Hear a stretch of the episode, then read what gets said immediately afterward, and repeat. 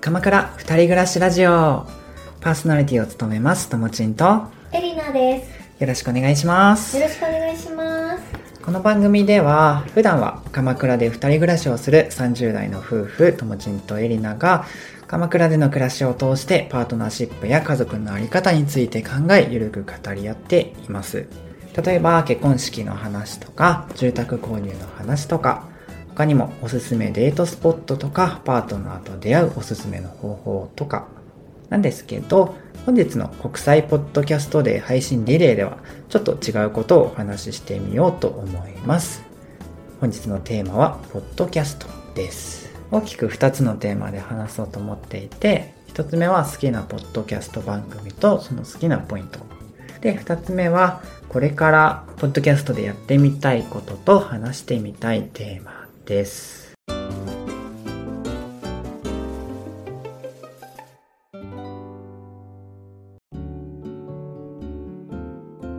じゃあ1つ目好きなポッドキャスト番組についてなんですけどまずは外せないのは古典ラジオですよね。あそうですねはい。私たちはもともと知り合いうんというか友達ではあったんだけれども、コロナがあって全然こう会ってなかった期間があって、うん。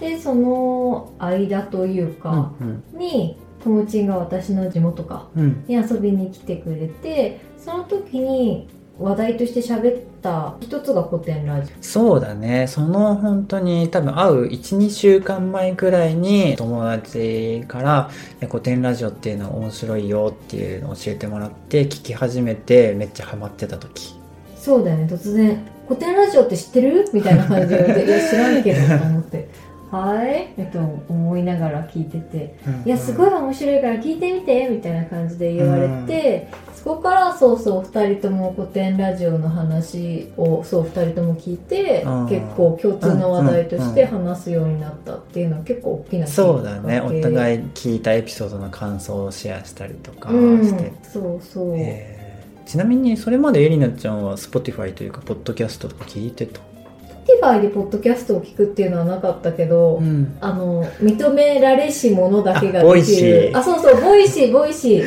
ボイシーは割とそうコロナになって私も100%在宅人間になっちゃったから家の周りを散歩するっていうのが割とあって、うんうん。その時に散歩しながらボイシー聞いてうん。散歩してた、あ、えー、あ、似てるな。うん。僕も、ボイシーかな、最初、きっかけは。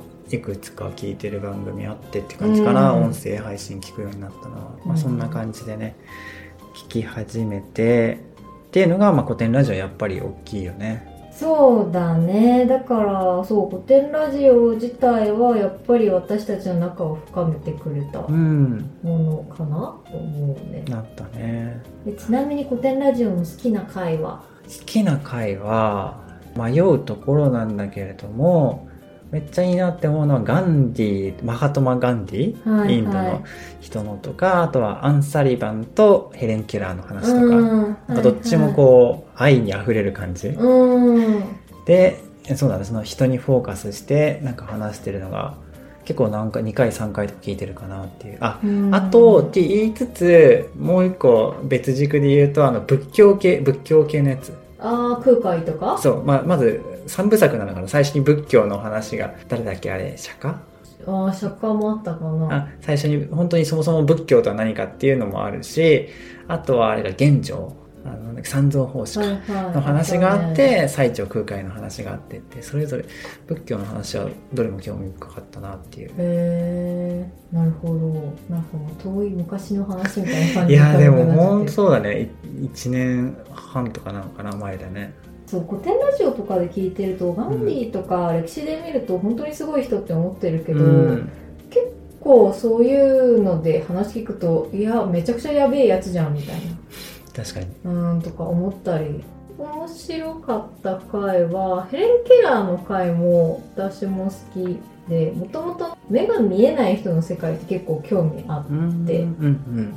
だからヘレン・ケラーが最初そのサリバン先生と会っどういうふうにそう一日一日過ごしていったのかみたいな話とかどういうふうにその言語を習得していったのかみたいな話とかその後大人になってからの活動うん。とかも興味深いなって思ったし、うん。あと同じ目が見えない人でもヘレン・ケラーはなんか見せ物小屋みたいなところで働くのも、うんあなんか俺面白いじゃうん。んみたいな感じで、うん結構楽しんでたけど人によってはそんな見せ物をされるなんて嫌みたいな人もいたし、そういうなんていうか同じ属性というか、うん。その中でもやっぱいろんな人っているんだよなっていうこととかを考えたりとか、あとね YouTube で実際にヘレン・ケラーが喋ってる映像とかあって、うんうんうん。そういうの見てみたりとかも面白かったしもう一つ記憶に残ってんのが性の歴史みたいな回あったの覚えてる？あったね。だよね。それもあんまりきちんと内容覚えてないんだけどでも結構面白かったというか自分自身もそれ調べたことあってあそうなんだ。そもそもカップルって今でいう一番オーソドックスなカップルって男女うん。だけどそもそもそれが男女がオーソドックスになったのはいつなのかとか、うん。その性の考え方時代によって違うのかみたいなうんうんこととかを調べたことがあっていやただただ興味があったから調うんべてたんだけど、うんでああこんなの自分も調べてたなと思ってこう聞いてて。やっぱそういうところの考え方とかなんか常識うんうんって時代によって全然違うから、そういうのも面白いなって思って。まあ、性とか分かりやすいかな本当にやっぱ今言う浮気はなんか社会的に良くないよねとかも本当にうん。ここ50年100年の価価値観というか倫う理観ん。だったりとか。続いて私たちの共通の好きな番組として一つ屋根の下ラジオはい。ですね。そうですね。これは最初何で知ったの？これは私たちが同棲を始める時にその家計管理うん。をどういう風にしたらいいかなと思っていろいろ検索してる時に、うん。ポッドキャストの多分 Spotify とかで検索した時に出てきたのが、うん。この一つ屋根の下ラジオさんの家計管理のうん回まさにそのワードで検索してたんだね。そうだね。そうそう。お財布事情みたいなやつ、うんうんうん。ってやったらあったからあなるほどと思って聞いてうんじゃあまるまるそれをコピーしようみたいな そっかそっか。そうそう。でそこでそうだよね。友達にもそれをシェアして、うん。そこから二人ともずっと聞くようあにそうだねなったそうだね、今自分たちがやってるのに似てるかな？うん、うんそうだね。うん、過去の見てもその同棲初日の話とか、うん。結婚指輪を買った話とか、うん。今だと結婚式準備の話とかしてるよね、うん。そうだねそうだね。じゃあ続いて、まあ、ちょっとそれぞれ好きな番組とそのおすすめ好きなポイントをちょっと話していこうかなと思うんだけどエレンちゃんからどうぞ、一つ目がゲイと女の御殿ラジオ。うん。これも結構大きなビッグなチャンネルなので、うんうんご存知の方多いかなと思うんですけれども2人のトークがとにかく面白くて、うん。だから何も考えずに聞いててもとにかく面白いのよ、うん、すごいねそれ。そうすごいなと思ってて、なのでもともとでも2人とも別にプロっていうわけじゃなくて、うんうん。素人から始めて大きなチャンネルになってるから、うんうん。そういう意味でも開始当初のツイートを遡ってみて、最初の方にやってた施策とかをねチェックしたりとかしてますね。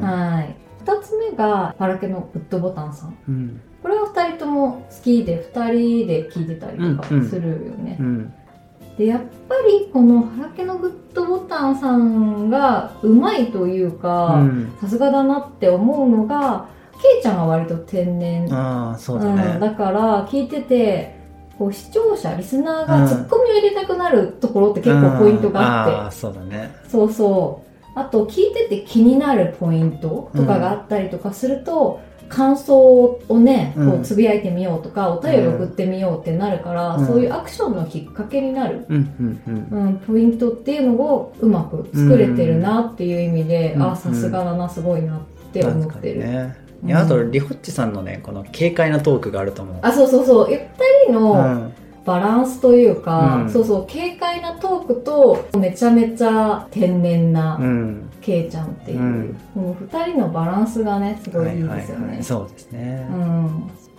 で3つ目が、うん。サラリーマンしんくんの「トゥモローランド」うんうんうん。この番組は本当にとにかくエモい、エモい。うん、家族の話が本当に多いんだけど、うん。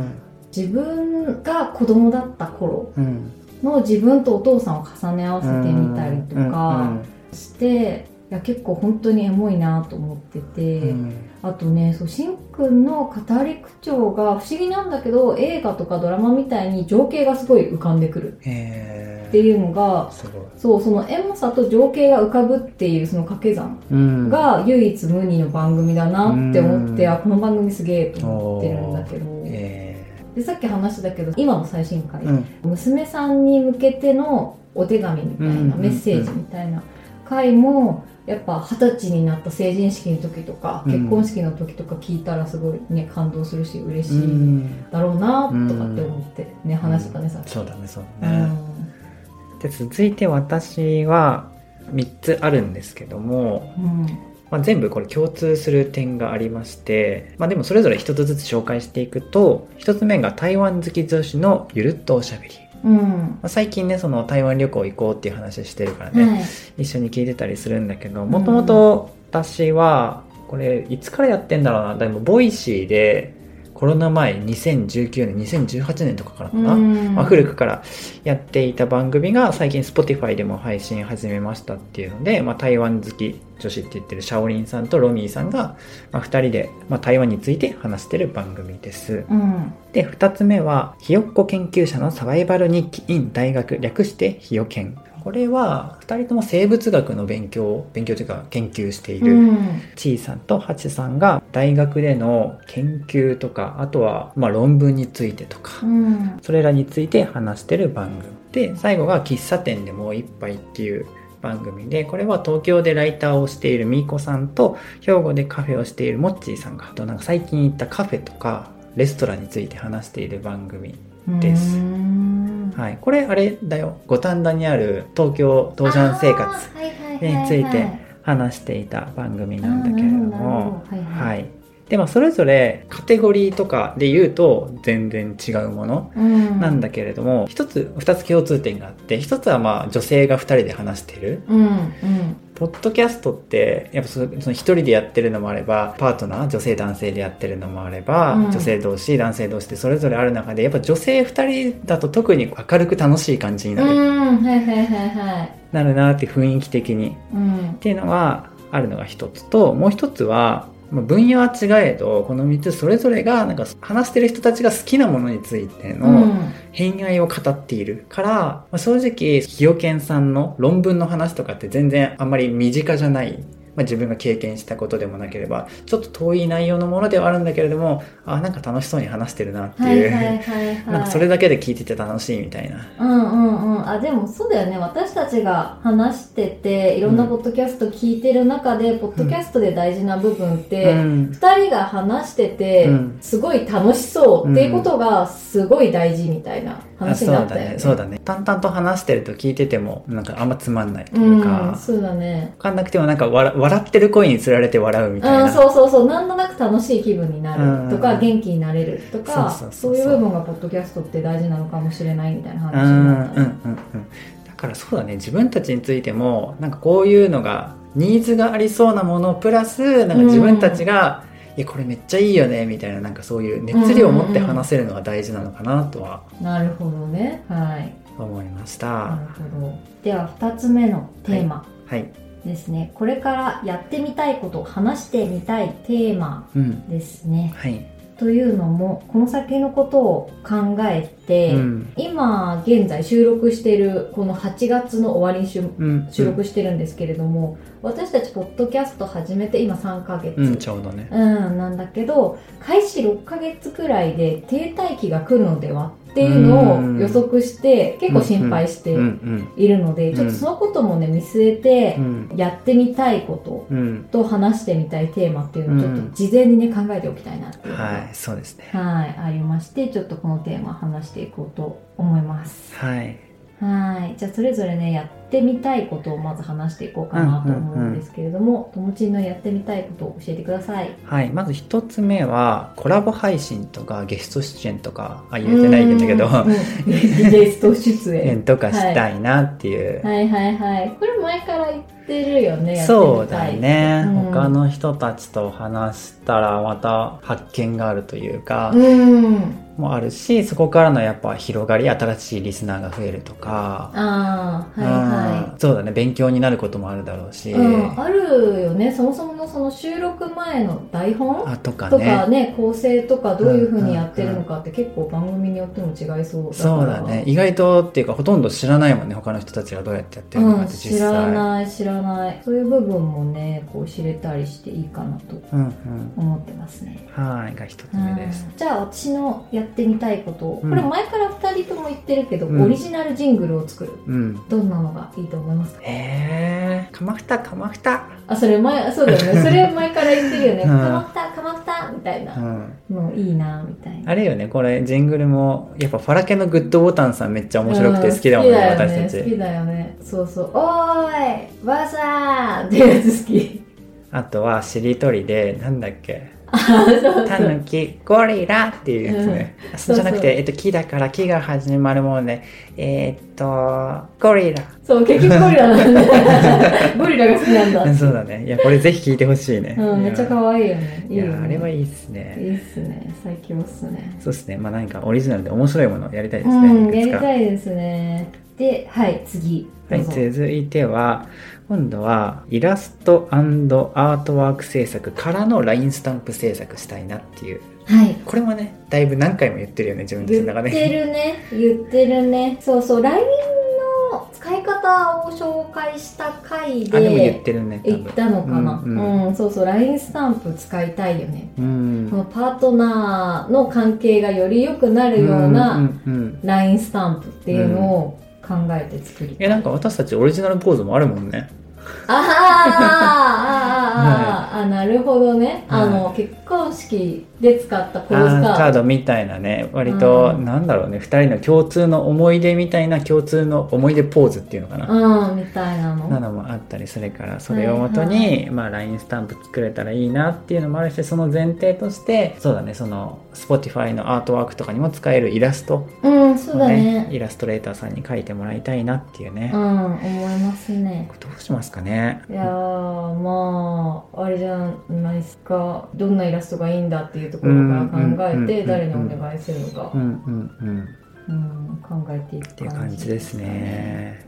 うんはい。あと他にやりたいこととしてはうん。あのこれから収録するテーマうん。に合わせてお便りを募集して、うん。そのお便りを紹介しながら収録するっていうのをやりたくて、うん。例えば2人のオリジナル遊びうん。とか相手にどうしても直してほしいところとか、うん。我が家の定番料理みたいな内容とかでそう集めたくて私たちでいう2人のオリジナル遊びってなんだっけサザエさんの BGM の シンクロムービーうん。シンクロムービーのあこれ YouTube で気になる方は見てほしいんですけどの YouTube である動画の踊りの真似をしながらなんか2人で無言でそれをやるっていう。はい。とか近所の魚屋さんのモノマネを2人でするとか。あモノマネシリーズ結構いろいろあるよね。結構あるよね。今までこう出会ってきた人たちの、ありますね。はい、そうお魚屋さんだと結構お魚屋さんは特徴的だからみんなね。最後終わっちゃう。ああい うね。どっついどっつい。なんだっけいいかすかみたいな。さゆりーとか言うの。エリナいやいないのあエリナはいない。ない魚にはないとかねとかっていうのをそうやってたりするのでそういうのをいろんな人から集めたりとかして、うん。こう自分たちのことだけじゃなくていうん。ろんな人の紹介すると聞いてる人のヒントにもすごいなったりするのかなっていう確かにのが確かに。そうそう思っているのと、あとは、まあ、鎌倉の魅力紹介したいなと思っていて、はい。私たちは鎌倉二人暮らしラジオなんですよそうですね。はい。はい。ただあんまり鎌倉については触れていないっていう。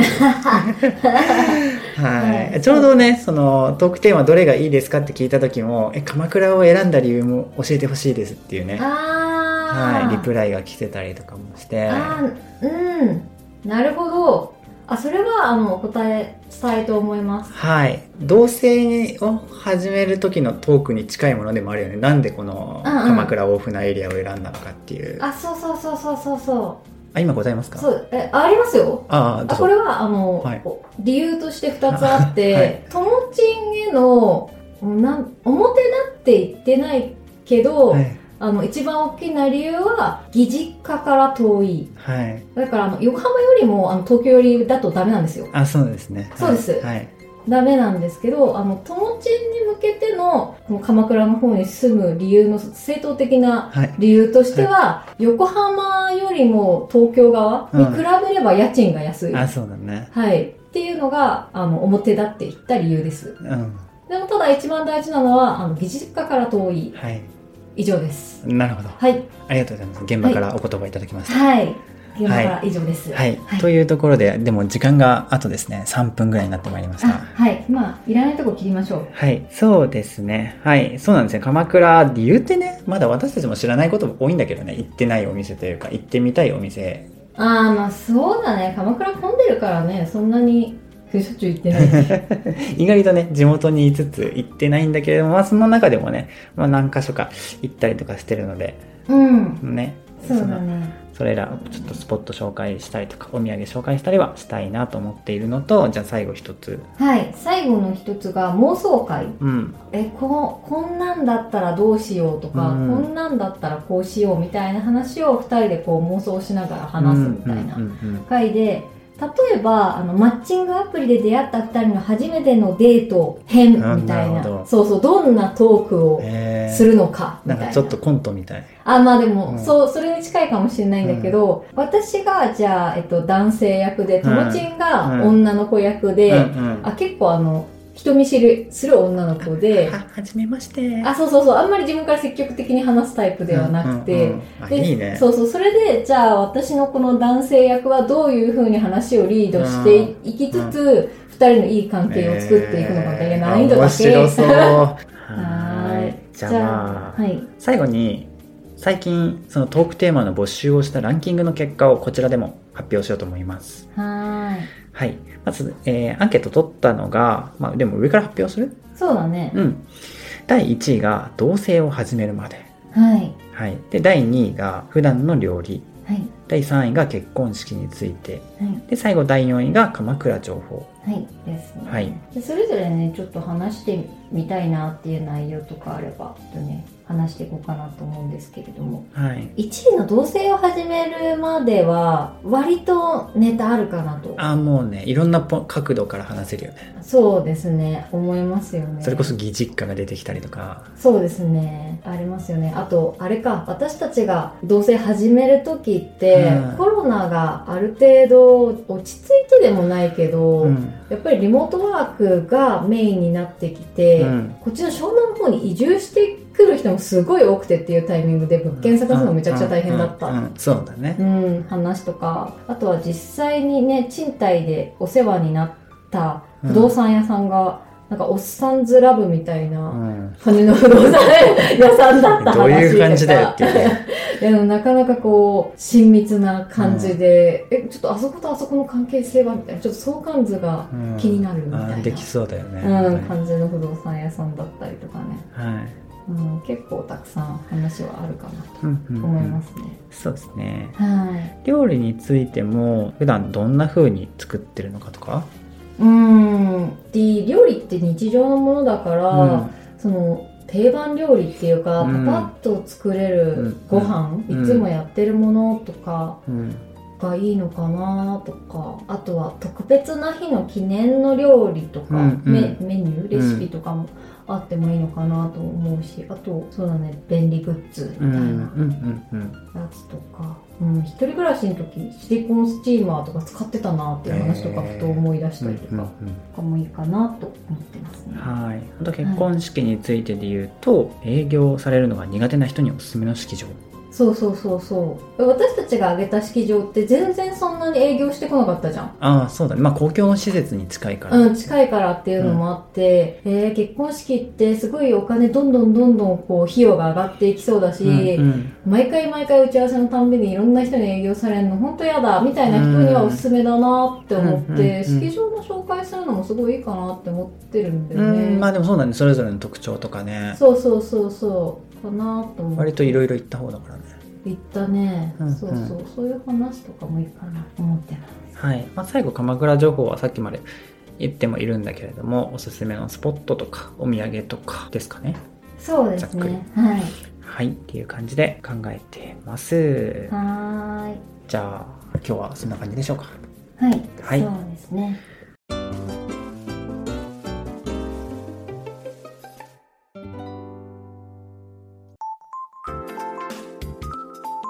はい。ということで、最後までお聞きいただきありがとうございます。鎌倉二人暮らしラジオは毎週水曜日夜6時に配信しています。Spotify で気になるエピソードを聞いてみたり、Twitter のフォローをしてもらえると嬉しいです。番組の感想は、ハッシュタグ、ひらがなで、かまふたでお願いします。では引き続き、国際ポッドキャストで配信リレーをお楽しみください。バイババイバーイ